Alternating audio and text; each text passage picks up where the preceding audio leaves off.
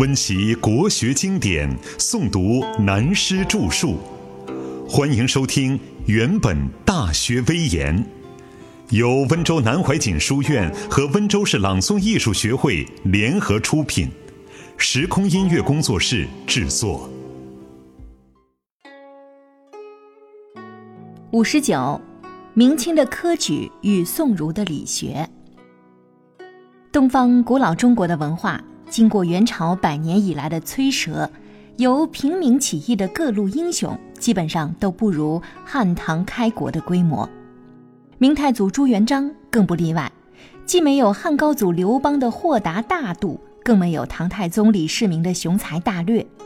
虽然朱明一代与汉唐元都是一统山河的帝制政权，但前追唐朝，后观清代。无论文治武功，都是黯然失色的。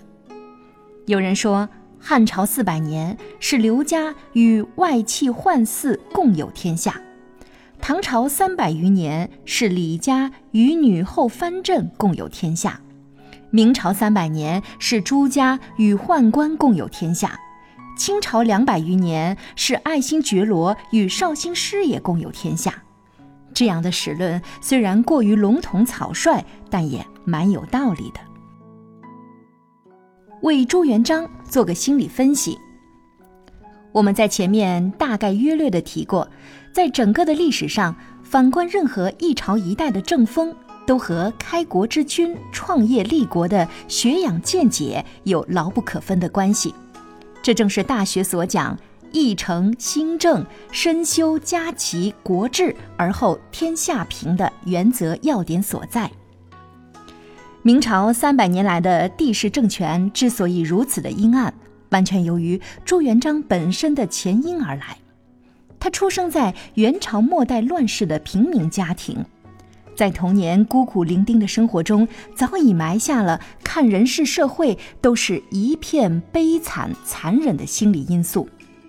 后来生活无着，为了糊口，只好到黄觉寺去做和尚。宋元以来的汉僧寺院仍然具有丛林制度的严格清规，俨然一个政治体制的组织。对于掌上和各个职司，既要坚守戒律，又要集体劳务。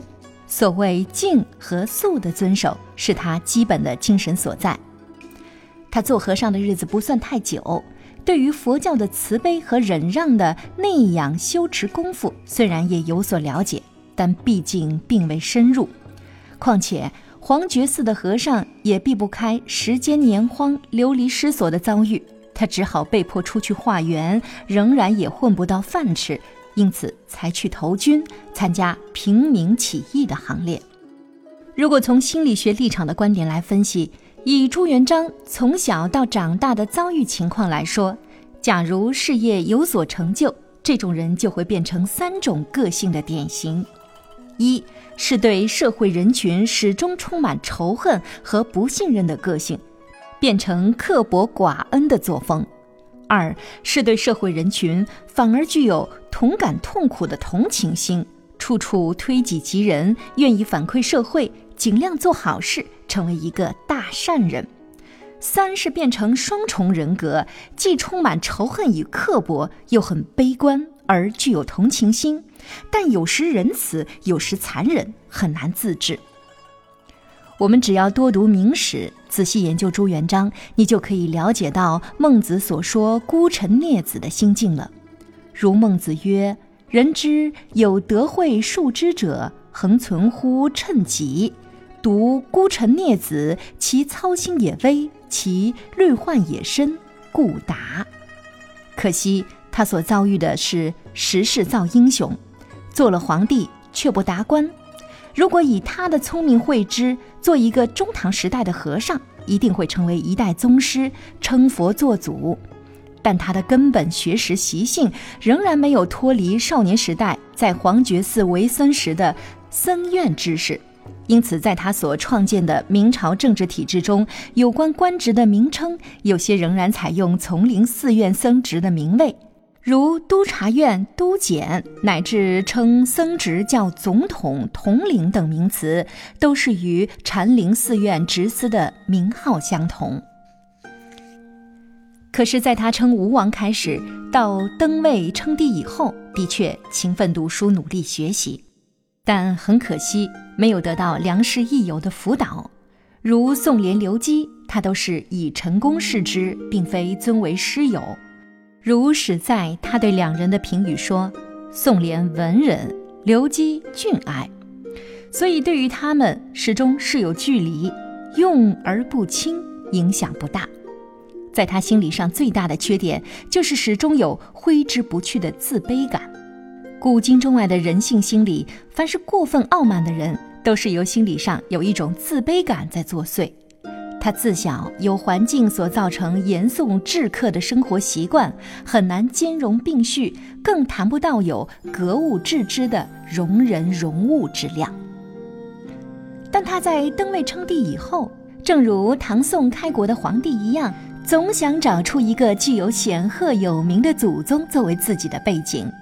李唐皇帝找到老子李耳，有道教教主的李老君做背景，是够神气的。赵宋也用道教的帝君来陪衬自己。朱元璋找谁呢？开始他是想用朱大夫子朱熹的关系。当他还正在疑难不决的时候，正好碰到一个理发的私物。相当于今天所称的师傅也姓朱，他便问他：“你是否也是朱熹的后人？”谁知那个理发匠却答说：“我姓朱，是另有祖先的。朱熹和我没有关系，我为什么要认他做祖先呢？”这句话使他感觉到很惭愧，因此就决心不认朱熹做祖先了。这个典故不是凭空捏造的。是记在名人一部史料笔记中，我一时记不起书名来了。你们查对一定会发现的。科举取士的利弊，但从明朝开国创建科举取士的考试体制，规定用朱熹的四书章句为标准，推崇大学严义等传统，实在出自朱元璋的创制规定。以后一直沿用到由明朝乃至清朝约六百年而不变，并非事出无因。另如以宋儒理学家的严峻规范思想，制定对妇女的节操观念，限制重重，也是由他手里所开始的。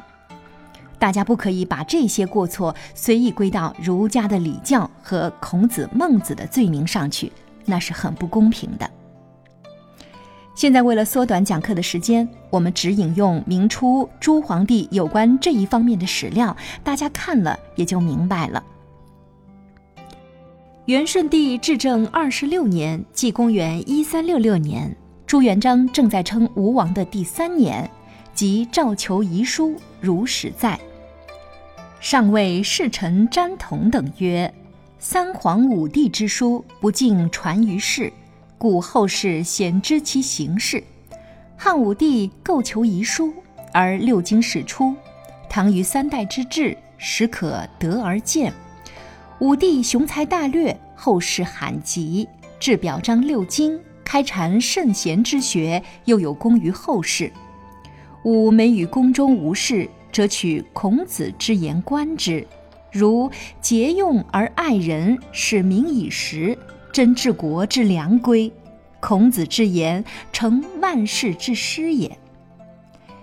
又命侍臣书《大学演义》与两吴必兼，曰：前代公事多施绘画，与书此已被朝夕观览，岂不欲于丹青乎？第二年开始第一次创制文武科取士之法，如云。然此二者，必三年有成。有司欲为劝谕，民间秀士及智勇之人，以时免学。似开举之岁，充贡京师，其科目等地各出身有差。洪武元年（公元一三六八年），谓学士朱生等曰：“治天下者，修身为本，正家为先。”观历代官捆，正由内出，鲜有不为祸乱者也。卿等篡修女戒，及贤妃之事可为法者，是后世子孙之所持守。洪武三年，第二次。诏设科取士，定科举法。出场各经义一道，四书议一道，二场论一道，诏告表兼内科一道，三场策一道。重视者后十日以骑射书策律五事视之。洪武十七年第三次颁行科举成事，凡三年大比乡试试三场。八月初九日是四书议三，经义四四书议，主诸子集注；经义诗主朱子集传，义主成朱义，书主蔡氏传集古著书，春秋主左氏公羊谷梁胡氏张洽传，礼记主古著书。十二日试论一。判于五，赵、告、张、表内科一。十五日，试经史册五。礼部会试以二月与乡试同，其举人则国子学生、抚州县学生，即如是卫士，官之未入流者应之。其学校训导，专主生徒，罢贤官吏，畅优之家。与居父母丧者，居不许入室。同时，另有一件故事，从现代人的观点来看，一定觉得他很愚蠢，不懂得科学技术，因此而限制了科技的发展和应用，非常可惜。事实上，科技的发展给人类带来无比的方便，而且大有好处，那是事实。但科技的发展给人类带来精神文明上的堕落和痛苦，那的确是有相等的负面损失，这也是事实。所以，在中国历史上，类似有朱元璋这种想法和做法的事，还不止他一桩而已。这件事便是始在洪武元年冬十月，青天监管天文台的台长晋元所制水晶刻漏，最早发明的字明钟，备极机巧。中设二木偶人，能按时自击征鼓。上朱元璋览之，谓四臣曰：“废万机之物，用心于此，所谓作无益害有益也，命遂之。”这样一来，由元朝时期从西洋引进的一些最初的科技知识，就很少有人再敢制作和发明了，实在很可惜。假如当时一反过去历史上压制奇技淫巧的政策，加以提倡奖励，恐怕中国的科技就早早领先世界各国了。由朱元璋开始制定科举考试取士的程式以后，朱明王朝历代子孙的职业皇帝们便严守成规，奉为定例。但当时的知识分子也有人认为，把儒学局限在宋儒和程朱一派的思想见解上是很不恰当的。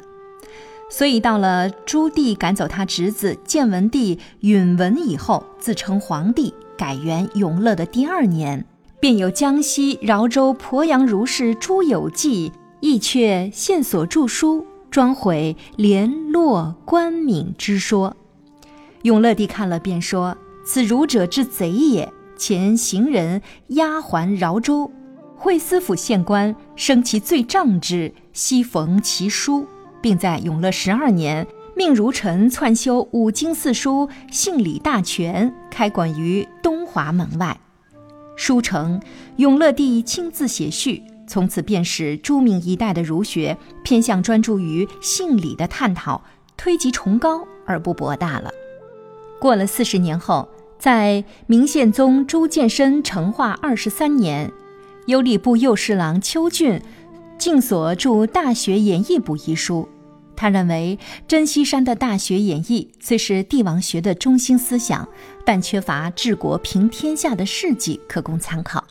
因此，他采集《金传子史》有关治国平天下的事迹，分类汇集，加上自己的意见。以备帝王们学习治国平天下的学识，宪宗特别赏识，赐以金币以外，又敬奉他做礼部尚书，并命将此书刊行留步。邱俊是琼州人，少年时便有神童之誉，是一个才气纵横的人物。